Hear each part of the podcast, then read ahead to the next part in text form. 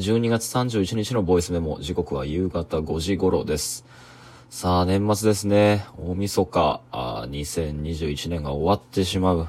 昨日は友人の、えー、小説家の大前青くんがうちに遊びに来ていて、昨晩同居人とで3人でご飯を食べて、えー、今年のあれこれ来年どうなるだろうねってことを話しているうちに、3人で深夜2時ぐらいまでですかね、あのネットの番組をぼーっと見てるうちに、それぞれうとうとし始めて、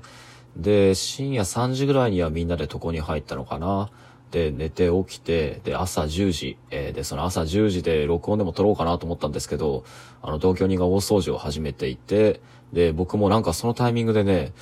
えもう病は気からなのか、それとも本当にそうなってるのかわかんないけど、まあ、先日僕なんか、動脈硬化のリスクがあるとか言われて、その血中のコレステロール値がめちゃくちゃ高くて医者に怒られたんですけど、なんか心臓がすげえ痛くなってね、で、ちょっと横になって休んで、で、また起きて、えー、ご飯を食べて今に至るっていう時間になりました。毎日1個の連続投稿を目指して再開しましたとの宣言で、えっと、始まったこの再びのラジオトーク連続投稿ですけど、あの、振り返って見てみるとですね、1日2個更新したいったりだったり、えっと、次の日付では、あの、投稿がなかったり、え、かと思いきや、あの、日付が変わった瞬間に、深夜1時2時頃にまた投稿があったりだとか、まあ、すげえランダムな、あの、更新頻度になっていて、で、これは一重に僕のね、こうめちゃくちゃぐちゃぐちゃな一定しない生活リズムのせいなんですが、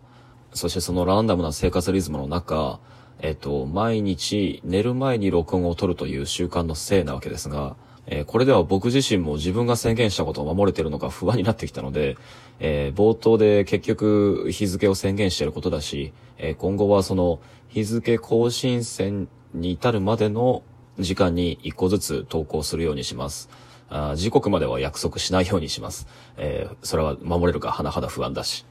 というわけで今回の録音はちゃんとですね、12月31日の録音ということで2021年の最後の録音にしようと思います。そしてね、こう、ちょっとこういうこと言うのも恥ずかしいんですけど、撮る前に少し緊張していました。というのも、12月31日、えー、今年最後の録音だということで、なんかね、こういう区切りに至って、えー、みんな大体こういう時は、今年一年を総括するような言葉だとかを考えて喋ってるような、なんかそんな印象があるからです。だから僕も今年一年どんな年だったのかっていうのを一言でうまいこと振り返って、で、反省点だったり、来年の抱負だったりっていうのをそれっぽく語った方がいいのかなと思いながらも、うん、なんか、うまいこと思いつけなかったので、まあ、いつも通り気の抜けた話をとっておこうと思います。えー、そして明日もおそらくそういう内容になると思います。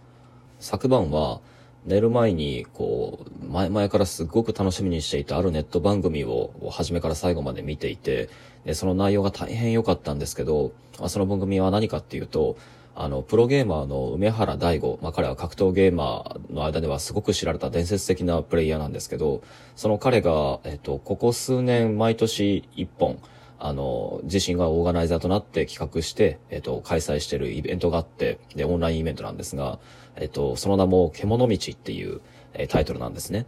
えー、これは、えっと、自身もアーケードゲーム、ゲームセンターの中で、まあ、いろんな人脈だったり、えっと、名声だったりを上げてきた梅原大吾が、もうゲームセンターもどんどんなくなって、で、家庭用ゲーム機で家にいながらオンライン対戦、世界中の強豪プレイヤーと対戦できることことってのが珍しくなった昨今において、そのような環境下で逆説的に失われつつある、え因縁の対決、ドリームマッチっていうものをあの実現する企画なんですね。例えば、格闘ゲームと同じように、えっ、ー、と、ゲームセンターの文化の中で生まれて、けれども、インターネット配信事業だとか、まあそういった会社がプラのプラットフォームだとかが、あスポンサーにつくことなく、えっ、ー、と、そのままプロ化することなく、ゲーセンに置き去りにされてしまったゲームジャンルである、シューティングゲームの競合プレイヤー2人の同時プレイによるスコアアタックの対決だったり、あるいは、えっ、と、初めて2年そこそこで、えっ、と、ほとんど国内でも世界でも無敗の記録、えー、そして実績を作ったテトリスプレイヤーが、まあ、配信上では彼を打ち破ったことで有名になったけれども、あの、彼自身がプロになることはなく、匿名、えー、で、彼自身もその高校3年生なので、顔出しも NG とのことで、様々な事情から、えー、彼との再戦を許されてこなかったアマチュアプレイヤーの高校生と、そのプロとの対決だったり、ともかくも、あの、プロとアマチュアだったり、新旧のプレイヤーの対決だったり、あるいはゲームセンターから、えー、ゲーミング PC や、えっ、と、ハイスペックになった家庭用ゲーム機に主戦場が移ったことで、ほとんど人々の関心を引くことのなくなったジャンルの現役プレイヤーだったり、えっ、と、そういった現プロゲーマー業界だったり、えー、e スポーツ業界の、その、まあ、一大企業、大手企業がスポンサーになることでは実現しないような知る人ぞ知るカード、えー、そして、そのマッチメイキング自体が、あの、登壇するプレイヤーにとってとっても、その、リスキーなカードというのを、あの、その業界のレジェンドプレイヤーである梅原だからこそ実現できるといったようなカードをですね、あの彼自身の未然を切ってインディペンデントで開催し続けている、まあそういうこう、魂のこもったイベントなんですよね。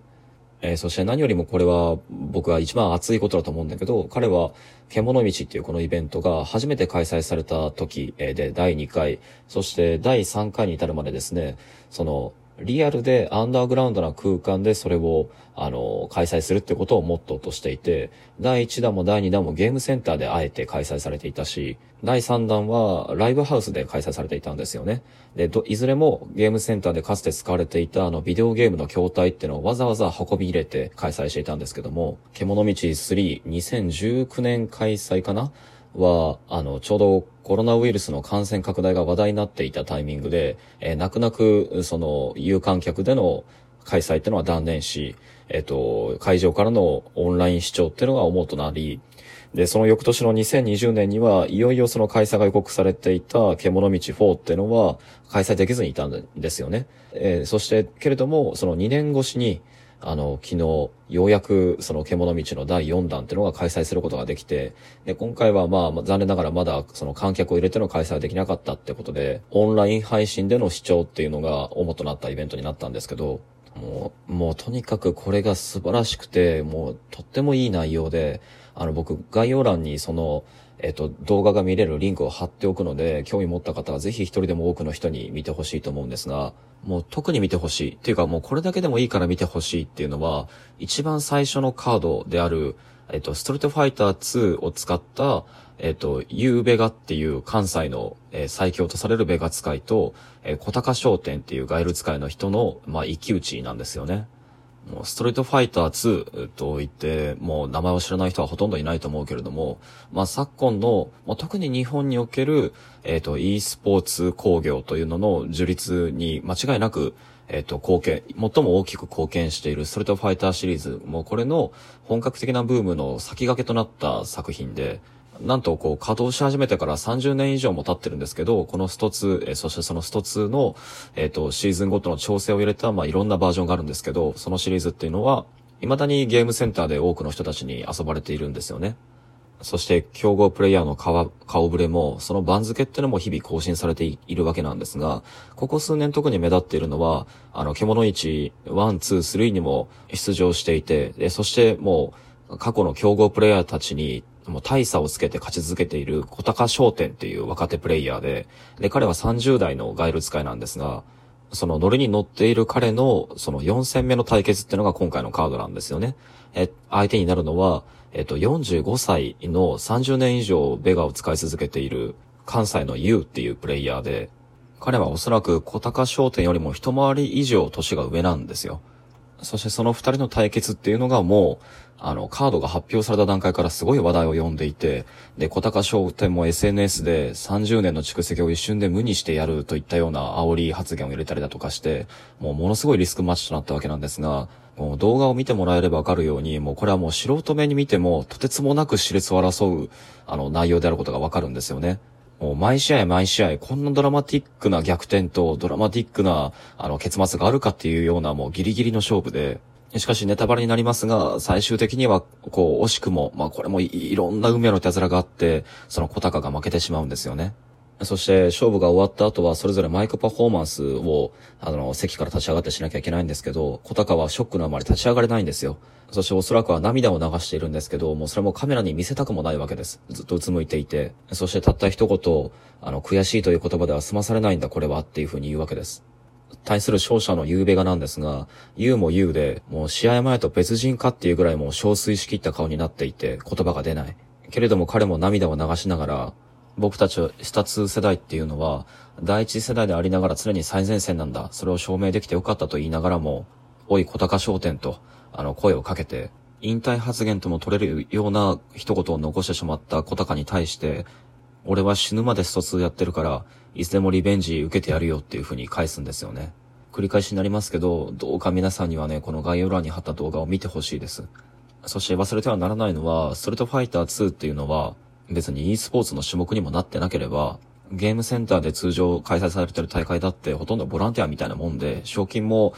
もらえて数万円みたいなもう完全な趣味の世界なんですよ。だから本当は僕たちはこういった二人のやりとりっていうのを愉快だと言って笑い飛ばすのが普通だと思うんですよ。お金にもなってないし、これから先続けたことで何かになる保証も可能性も全く見えないし。なのにね、にもかかわらず僕は涙を止めることができなかったんですよ。彼らが羨ましくて、そして美しく思えてならなかったです。そこには間違いなく、ずっと続けてきた者同士にしか分かり合えない信用と、だからこそ新たに積み重ねることのできる約束っていうのが確かにあったんですよね。僕もそうあろうと思います。また明日。